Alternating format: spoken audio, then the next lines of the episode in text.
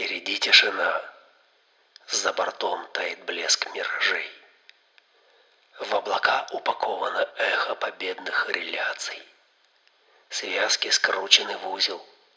Оратора хрип от речей. Улетел, недоступен для ваших ушей и оваций. Вы пишите, и он вам ответит письмом, нарушая эдемный покой стуком клавиш, тревогу и слушая нежный прибой между строк или между блаженных объятий.